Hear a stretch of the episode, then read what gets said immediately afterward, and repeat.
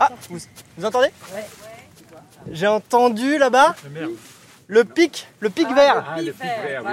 Voilà, ou le pic vert, effectivement, on peut dire les deux. Et euh, on va avancer un petit peu. Je vous laisse observer et n'hésitez pas à me faire des retours, des questions, etc.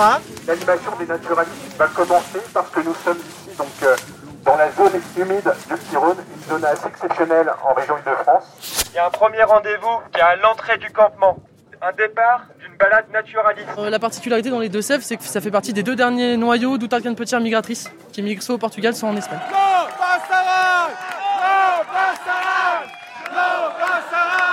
Les balades au bord du Ciron vont commencer à s'organiser. Si vous voulez rejoindre tous les naturalistes qui sont par là, les naturalistes des terres qui viennent d'un peu partout de la Gironde. Je me disais que Sirp, euh, tu pouvais peut-être partir avec Ghislaine qui connaît super bien le parcours, c'est sa balade de tous les jours. fait partie des naturalistes qui sont venus faire les contre-expertises sur le, sur le site. Euh, ça me permet de présenter un mouvement qui est tout récent qui s'appelle les naturalistes des terres. C'est bientôt demain. Le monde d'après, c'est maintenant. C'est bientôt demain. Ok, boomer. France Inter. C'est bientôt demain. C'est bientôt demain. Le monde d'après, c'est maintenant. Antoine Chao. Toi, Truc, t'as quand même la casquette des naturalistes Ouais, je l'ai. d'éther. Hein. Ouais, je l'ai un petit peu customisé, hein, t'as vu euh. C'est une mésange bleue quand même. C'est une mésange bleue, ouais, avec, euh, avec une clé à molette. ouais. Avec un petit message, t'as vu D'éther. Eh oui. Ah ouais, parce eh que naturaliste Le mots, en deux mots, mais la clé à molette est déterminée. Exactement, pas que la clé à molette d'ailleurs. La mésange. oui, oui, oui, toute mignonne, mais qui est, qui est d'éther, quoi. Il y a un premier Le colibri, groupe qui part déjà à pris. l'instant parce qu'ils sont hyper déter. D'éther, les naturalistes d'éther. D'éther en deux mots comme des territoires. Et c'est justement souvent sur les territoires en lutte que je les ai rencontrés ces derniers temps pendant mes reportages sur le terrain. Sur les terrains des mobilisations environnementales et sociales. LGV Sud-Ouest à 69 mégabassines, BIP en région parisienne, Lyon-Turin, Montagne de Lure et j'en passe. Armés de leurs jumelles et filets entomologiques, ces naturalistes, au-delà de s'interroger sur le sens de leurs pratiques, d'inventaire pour le meilleur ou pour le pire au service des bureaux d'études qui mettent en place des mesures de compensation, les membres du collectif des naturalistes des terres, professionnels ou amateurs aguerris, mettent leurs connaissances et expertise ou contre-expertise au service des luttes locales pour défendre le vivant, humain et non humain, plantes, animaux et milieux de vie, pour prétendre à un futur désirable et habitable pour toutes et tous. Après un manifeste publié dans la revue Terrestre en février 2023 et une première rencontre en avril, les deuxièmes rencontres des naturalistes des terres se sont déroulées les 9 et 10 décembre et j'y étais convié. C'est bientôt demain. Sur France Inter.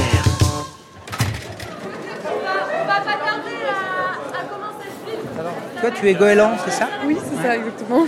Parce que chacun, chacun des naturalistes, ou chacune des naturalistes, a un, a un nom, c'est ça, un surnom, hein, c'est ça ouais, totalement, ouais, ouais. En général, on choisit plutôt euh, un, euh, un taxon qui nous représente. Alors pourquoi tu as choisi le goéland? Alors, euh, moi, j'aime bien les goélands parce qu'ils sont présents même dans, en ville et ils montrent que la biodiversité, elle peut aussi être présente partout, quoi. En mer, en ville. C'est pour ça que j'avais choisi ça. Et toi, tu es naturaliste de Ouais, ouais. profession, quoi, c'est ça hein ça veut, dire quoi être naturaliste euh, professionnel? Ça va être plutôt de faire des inventaires pour euh, pouvoir euh, dire bah, sur cette zone, il y a telle et telle espèce. Donc ça peut être complètement dépolitisé. Et euh, c'est pour ça que, euh, que moi, ça me fait vraiment beaucoup de bien euh, que les terre existent parce que ça montre que c'est aussi possible de rendre ça politique et sensible.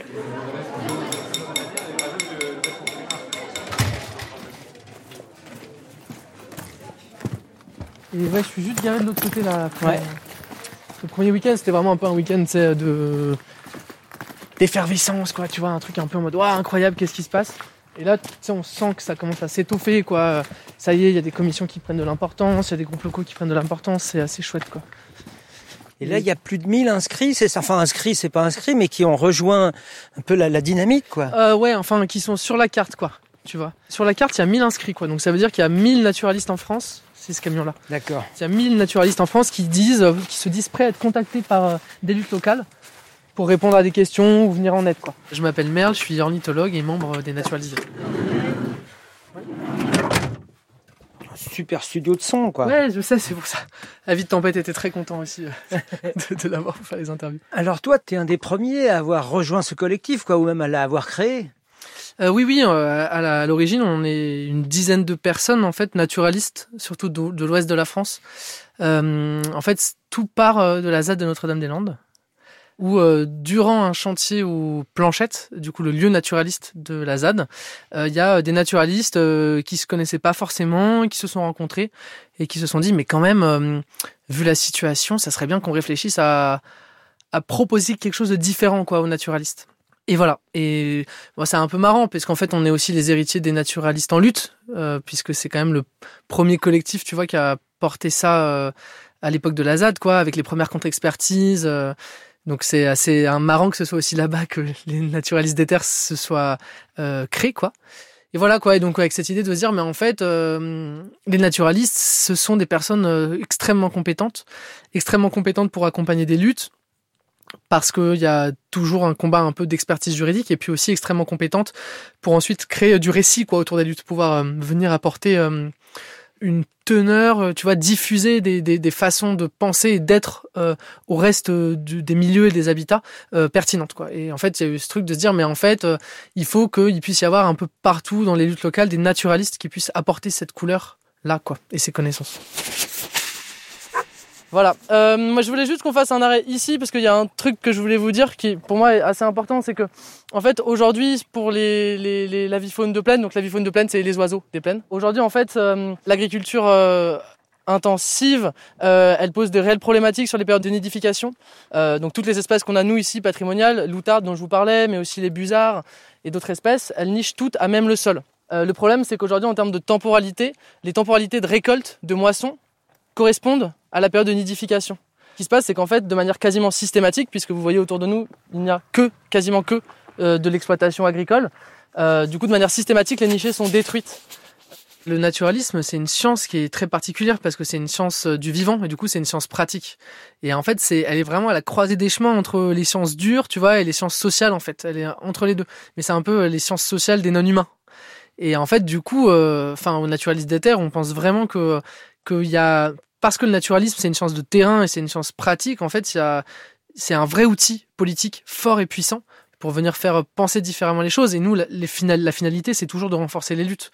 Et du coup, il y a un peu ce, cette, cette idée de se dire, quand les gens s'attachent euh, et connaissent les non-humains avec lesquels ils cohabitent ou ils coexistent, alors le moment où il va y avoir un projet d'aménagement, le moment où une forêt qui est la leur va être détruite, en fait, parce qu'il y a cet affect-là euh, vers les non-humains, alors l'engagement et l'engagement dans la lutte, il va être plus fort, quoi. Vous entendez, hein, là, euh, c'est la nuit qui tombe. On n'entend plus que le rossignol qui chante euh, là. Et il y a les insectes un peu qui se mettent à chanter, mais là, c'est la, c'est euh, fin de la journée pour les oiseaux diurnes. À part le rossignol qui va continuer toute la nuit. Voilà. Si jamais vous voulez du coup suivre euh, les actions des naturalistes des terres et un peu continuer à avoir euh, un peu ce rapport-là au vivant, bah, vous pouvez nous suivre sur les réseaux sociaux. Euh, si vous venez sur des prochaines actions des soulèvements de la terre dans l'année qui vient, on se croisera parce qu'on participe à l'organisation d'actions avec à chaque fois un prisme naturaliste. Voilà. Euh, si jamais vous avez des amis naturalistes qui sont un peu au fond de leur vie euh, parce que euh, leur travail n'a plus de sens et, et qui souhaitent continuer à pratiquer le naturalisme d'une autre manière, ils peuvent nous envoyer un mail et comme ça après on se met en contact et on fait des choses ensemble. Voilà. Et bah là vous avez eu une petite initiation vite fait. Enfin, c'est toujours trop beau pour moi de vous voir assis, les yeux fermés, en train d'écouter des oiseaux. Et là, du coup, ça vous a un peu ouvert à ça. N'hésitez pas à, à- à profiter de, de ça et à le chérir et à continuer là demain matin, de prendre 5 minutes pour vous asseoir, pour écouter les oiseaux. C'est c'est ça qui est trop bien avec les oiseaux, c'est qu'ils sont tout le temps autour de nous et on peut très facilement se permettre de leur offrir 5 minutes d'écoute. Et voilà. Donc n'hésitez pas à le faire. Ah oui, et du coup, le bouquin euh, dont j'ai beaucoup parlé, c'est Habiter en oiseau de Vinciane Després. C'est un bouquin qui est super et n'hésitez pas à consulter tout ça. Voilà. Le le but des naturalistes des terres, c'est pas simplement de venir en aide sur des appuis juridiques, c'est aussi en fait vraiment de pouvoir rejoindre une lutte sur un temps plus long. Et parce que en fait, bah, on a une connaissance du terrain, on a une connaissance de très pratique de savoir comment aménager un, un milieu, comment faire en sorte qu'il soit mieux. Et en fait, la boîte à outils du naturaliste, elle est euh, quasiment faite pour être mobilisée pour revenir en, en- en appui à des luttes, quoi. Antoine Chao, Mais oui, non, mais c'est trop bien. Franchement, euh, c'est fou, quoi. T'es là à Sainte-Soline 1, à Sainte-Soline 2. c'est Bien. bien tôt demain sur France Inter. Deuxième rencontre des naturalistes des terres, décembre 2023, Loire-Atlantique. Il y a aujourd'hui quand même beaucoup, beaucoup de philosophes qui viennent réfléchir à la question naturaliste et nous, ça nous aide vachement, tu vois, que ce soit des, des Baptiste Morisot, euh, des Alexandre Pignocchi, euh, des Philippe Descola, Vincent Després. En fait, euh, on a de la chance d'être aussi outillés philosophiquement avec des gens qui s'intéressent à cette question, quoi. Alors, Alessandro Pignocchi, tu es naturaliste des terres, toi, ou tu viens en observateur ici à cette Je rencontre? crois, que, je crois que je suis naturaliste des terres. hein. Oui. Ce, ce mouvement, il est né rapidement. Moi, j'ai vu apparaître des naturalistes là cette, cette dernière année, quoi, sur la plupart des, des luttes que je documente. Comment t'analyses toi cette nouvelle dimension de la lutte, quoi? C'est vraiment une internationale euh, naturaliste quoi, qui est en train de naître là, non? Bah, Même on, si national. on espère qu'il y a une internationale, mais je pense qu'elle répond vraiment à un besoin, à un affect qui est là et qui tient à nos relations au vivant. Un affect collectif qui est déjà, déjà là, déjà en train de travailler les, subjectivités collectives. Pour l'instant, c'est à relativement bas bruit. Il n'a pas de débouché politique euh, clair, mais euh, il est présent et il porte en lui une force révolutionnaire parce que euh, il, a une dimension joyeuse. Quoi. C'est pas pas juste une, une réaction, c'est pas juste une peur de la crise écologique, une peur de la catastrophe. C'est vraiment un désir d'aller vers du mieux dans nos façons de nos lier, euh, de lier aux vivants non humains. C'est une réaction à la sensation de désenchantement du monde, de, de monde euh, triste, lissé, et euh, envisager des nouvelles relations vivants où les intérêts des vivants non humains seraient pris en compte, où on penserait l'ensemble des activités humaines, notamment productives, euh, en intégrant, non pas comme une contrainte a posteriori, mais vraiment comme l'essence même du processus politique, les intérêts des autres vivants, ça représente cet ailleurs, cette autre chose désirable. C'est pas complètement évident de- d'imaginer des futurs désirables par les temps qui courent. Et du coup, le mouvement des naturalistes des terres essaye de saisir cet affect-là et de lui donner un débouché politique qui va vers un, un- de possibles impacts institutionnels. quoi. Et ça développe tout un imaginaire, quoi. Il y a les animaux totems, il y a Loutard Canepetière qui est, qui est apparu sur les scènes euh, de, de lutte environnementale. hein. Il y a aussi bah, la mésange bleue hein, dans tes écrits, dans ton, ton travail. Donc ça ouvre aussi cette dimension-là, quoi, qui est poétique et qui est sensible, quoi, par rapport à la nature, aux vivants euh, non humains. Bah, c'est ça, c'est qu'à la fois ça propose vraiment un changement de monde qui est une révolution euh, vraiment anthropologique, c'est-à-dire qu'on c'est ce que porte entre autres euh, Philippe Descola et ce qu'on essaye de, de, de, porter avec lui. On prend acte de l'usure de euh, deux millénaires de, de, de, de modernité qui s'est progressivement construite par la mise à distance et l'objectification, la transformation en ressources ou en espace protégé de l'ensemble du vivant. Et là, on, pro- on, on propose de dépasser ça. Et donc c'est un c'est à la fois une proposition radicale qui est, qui est attirante par sa radicalité même et qui a une substance, quoi, qui est pas juste un autre chose euh, abstrait. C'est vraiment, ça permet, si on tire ce fil-là, si on dit, bah voilà, on, va- on veut se réorganiser politiquement pour que les relations aux vivants non humains euh, soient euh, beaucoup plus riches, intenses et en fait subjectivantes. C'est-à-dire qu'on en- on n'en fait plus des objets, mais on en fait des partenaires sociaux. Euh, si on tire sur ce fil-là, il y a tout qui vient avec. Quoi. On espère que ça puisse donner une espèce de, un espèce de nouveau souffle, une nouvelle jeunesse à des luttes d'émancipation, que sinon on aurait du, du mal à se demander comment les réactiver, quoi, vu la, la faiblesse des solidarités ouvrières, la- le- le- le- les, fractures euh, idéologiques qui traversent les classes populaires en tous sens, les difficultés à nous organiser, les, les- luttes syndicales qui obtiennent plus rien. Enfin, là, le, paysage est assez sombre. Quoi. Tous nos- nos outils de lutte sont quand même usés. Quand en face, les forces du grand capital se sont largement renforcées par euh, notamment la libéralisation des flux internationaux de, capitaux. Donc eux se sont renforcés d'un côté, nous on s'est affaiblis de l'autre, et donc ça serait, c'est délicat de dire ah, on va essayer de réactiver des luttes d'émancipation pour euh, euh, retrouver des formes d'auto-organisation populaire, etc. Si on n'utilise que des des, leviers qui ont déjà été employés dans les et qui ont échoué par ailleurs, enfin en partie échoué. Et donc ça serait difficile d'essayer de réactiver ça. Et là, le, rapport au vivant non humain, ça apporte un ingrédient neuf, un ingrédient qui travaille vraiment les affects, qui travaille les désirs et dont on espère que ça, va apporter un souffle nouveau à ces luttes d'émancipation. Mais c'est, l'idée évidemment de dépasser très largement la question naturaliste. C'est une porte d'entrée pour aller vers une reprise en main du politique. Alors truite, on s'est rencontrés aussi sur le terrain. Et il y a le, le vivant non humain qui apparaît dans les luttes. Hein. Il y a l'outarde canepetière euh, qui Ah prend forme physiquement parce qu'elle est créée. Il y avait aussi les loutres hein, sur le convoi de l'eau qui deviennent effectivement des, des totems de lutte. quoi. Ouais, ouais, tout à fait. C'est important pour plusieurs raisons, mais aussi parce que ça permet de créer une autre porte d'entrée pour la sensibilité au vivant. Je pense que outarde canepetière, euh, hormis les ornithologues, il n'y a pas grand monde qui connaissait cet animal-là, quoi. Et euh, derrière, on peut bah, expliquer la biologie, l'écologie de l'espèce, pourquoi elle est là, quelles sont les menaces, etc. Et quel intérêt, en fait, il y a à défendre cette espèce au-delà du fait que légalement elle soit protégée. Euh, ça permet, de créer une porte d'entrée aussi dans la sensibilité au vivant.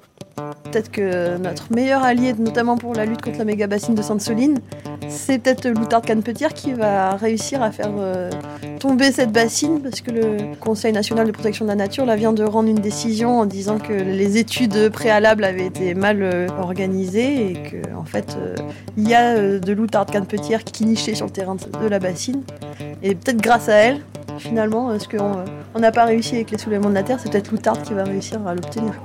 C'est assez marrant de se dire que des petites bestioles comme euh, voilà, l'escargot de Quimper ou les tritons crétés, tout ça, peuvent faire tomber des grands projets de multinationales. Il faut, il faut en profiter, quoi. Merci à Chat, Truite, Sandro, Merle, Goéland et tous les autres qui m'ont accueilli aux deuxième rencontre des naturalistes des terres et fait confiance, ainsi qu'aux outardes canepetières, tritons crétés, loutres, mésanges bleus et autres lézards osselets avec qui nous cohabitons et défendons nos milieux de vie. Toutes les infos sont sur la page de C'est bientôt demain sur franceinter.fr et on se retrouve la semaine prochaine à l'antenne et en podcast.